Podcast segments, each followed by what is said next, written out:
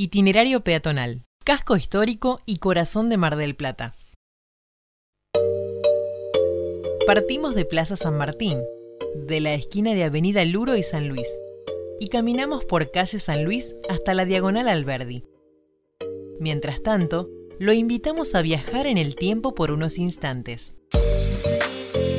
Transitaremos por el área de gestación de Mar del Plata, cuando todo el sector constituía el puerto de Laguna de los Padres, con un saladero, ranchos de adobe, un tranquilo arroyo que desaguaba en el mar y un muelle sobre la costa.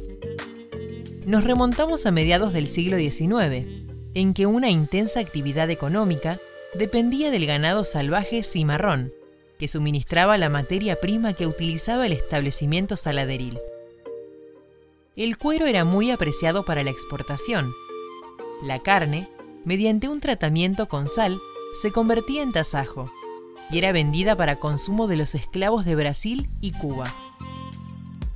La avenida Luro era el camino de las vacas que llegaban al saladero y gran parte de la Plaza San Martín era el corral que las contenía. Debajo de la diagonal Alberdi corre entubado el último tramo del arroyo Las Chacras. Hace más de 160 años, este era el centro de la actividad industrial del saladero que utilizaba las aguas para llevar adelante sus tareas.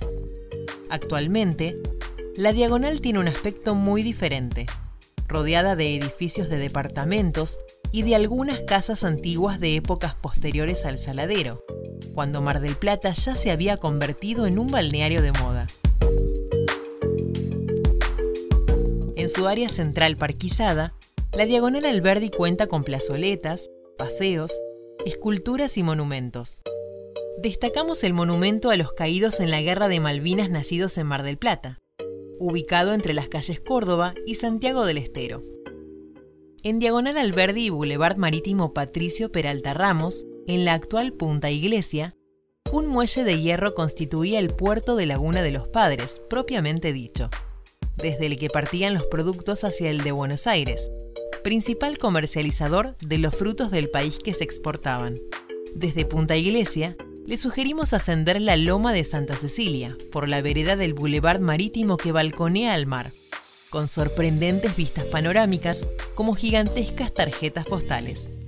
Los mejores puntos están en la intersección del Boulevard Marítimo con la calle Santa Fe, para contemplar a las playas céntricas y Varese hasta Cabo Corrientes y en Boulevard Marítimo y Calle Córdoba, con una magnífica perspectiva de la costa norte marplatense, Santa Clara del Mar y Mar Chiquita, balnearios ubicados a 15 y 38 kilómetros de Mar del Plata, respectivamente. Dejando atrás el paseo costero, caminamos por las calles Santiago del Estero, 3 de Febrero y Córdoba del barrio Santa Cecilia, para hacer un breve itinerario arquitectónico la Casa Vila, de 3 de febrero 2544, y la Casa Pelufo de Córdoba 1231, ambas de los primeros años del siglo XX y de estilo italianizante. Reflejan el periodo histórico en el que el pueblo va transformándose en un balneario elegante en expansión, producto de la llegada del ferrocarril. De la década del 20 provienen la Casa del Balcón de 3 de febrero 2538 y la Casa Normanda, de 3 de febrero 2524, de estilo pintoresquista, con reminiscencias medievales españolas y pintoresquista normando respectivamente. La Villa Tata, de Santiago del Estero 1321, es un ejemplo de los años 30, con un balcón semicubierto en voladizo, ménsulas, cornisas y torretas. Responde a una corriente estilística españolizante. La Casa Plus Ultra, o Casa del Quijote, de Santiago del Estero 1228, data de mediados de los años 40 del siglo pasado. El uso exterior de la cuarcita o piedra mar del plata ya estaba totalmente impuesto en la construcción, y en esta casa toma un papel preponderante en las columnas de una sola pieza, trabajadas a cincel, ornamentos, escaleras y un notable sobrerelieve con motivos referidos a la gran obra de Cervantes. Todas las residencias mencionadas están declaradas de interés patrimonial por el municipio de General Pueyrredón. El sentir religioso de los primeros pobladores se canalizó a través de una pequeña capilla que mandó a construir a cal y canto el fundador de Mar del Plata, Patricio Peralta Ramos, en 1873, un año antes del nacimiento del pueblo. La puso bajo la advocación de Santa Cecilia, en homenaje a su difunta esposa. Ubicada en calle Córdoba 1338, dio nombre a la loma fundacional sobre la que se levantó. Es monumento histórico nacional. En su interior conserva intactos los altares construidos y pintados a mano por Peralta Ramos, imitando el mármol, y un gran óleo de la Santa traído de Italia. Continuando por calle Córdoba hasta la diagonal Alberdi, justo en la esquina, se encuentra la Villa Gazzolo, una pintoresca casa criolla con toques italianizantes de 1912. A la puerta de entrada principal, protegida por un alero metálico, se accede por un pequeño patio con una escalera que salva el desnivel del terreno. También fue declarada de interés patrimonial por el municipio de General Pueyrredón. Camina una cuadra por la diagonal hasta su intersección con la calle San Luis.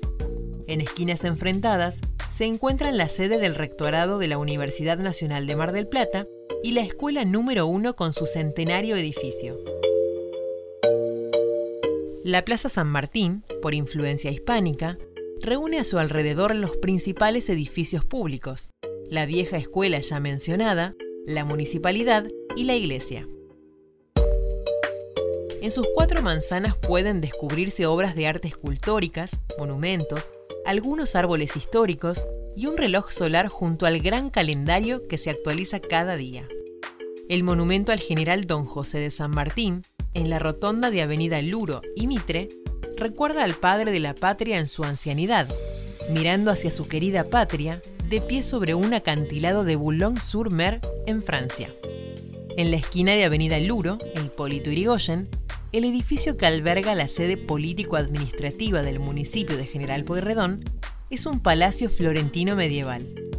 Junto a él, por Irigoyen, se encuentra el Teatro Municipal Colón, con su particular arquitectura neocolonial española con toques góticos y renacentistas, y su rico interior morisco, con los clásicos azulejos decorados y bellos artesonados en el techo. En la calle San Martín, a la altura de la plaza, culmina la Diagonal Pueyrredón o Diagonal de los Tilos. Cuenta con varios monumentos y grupos escultóricos y la Feria Diagonal de los Artesanos. En la peatonal San Martín y Mitre se yergue la Catedral de los Santos Pedro y Cecilia, de estilo neogótico. Guarda, entre otros tesoros, una reliquia de la Santa Cruz y los restos de seis santos mártires romanos. Lo invitamos a dar un paseo por el centro, la peatonal San Martín, la calle Rivadavia y los shoppings Paseo Diagonal y Los Gallegos. Innumerables negocios de venta de ropa de las mejores marcas, calzado, alfajores y otros souvenirs típicamente marplatenses, joyerías, librerías, entre infinidad de opciones de compra, más restaurantes y confiterías con exquisitas especialidades. Salas de cine y teatro, bancos y casas de cambio reflejan la dinámica actividad de esta Mar del Plata del siglo XXI. Dirigiéndose al link Información Extendida, podrá escuchar más sobre la catedral, la capilla y el barrio Santa Cecilia, y otros lugares e instituciones mencionados en esta audioguía.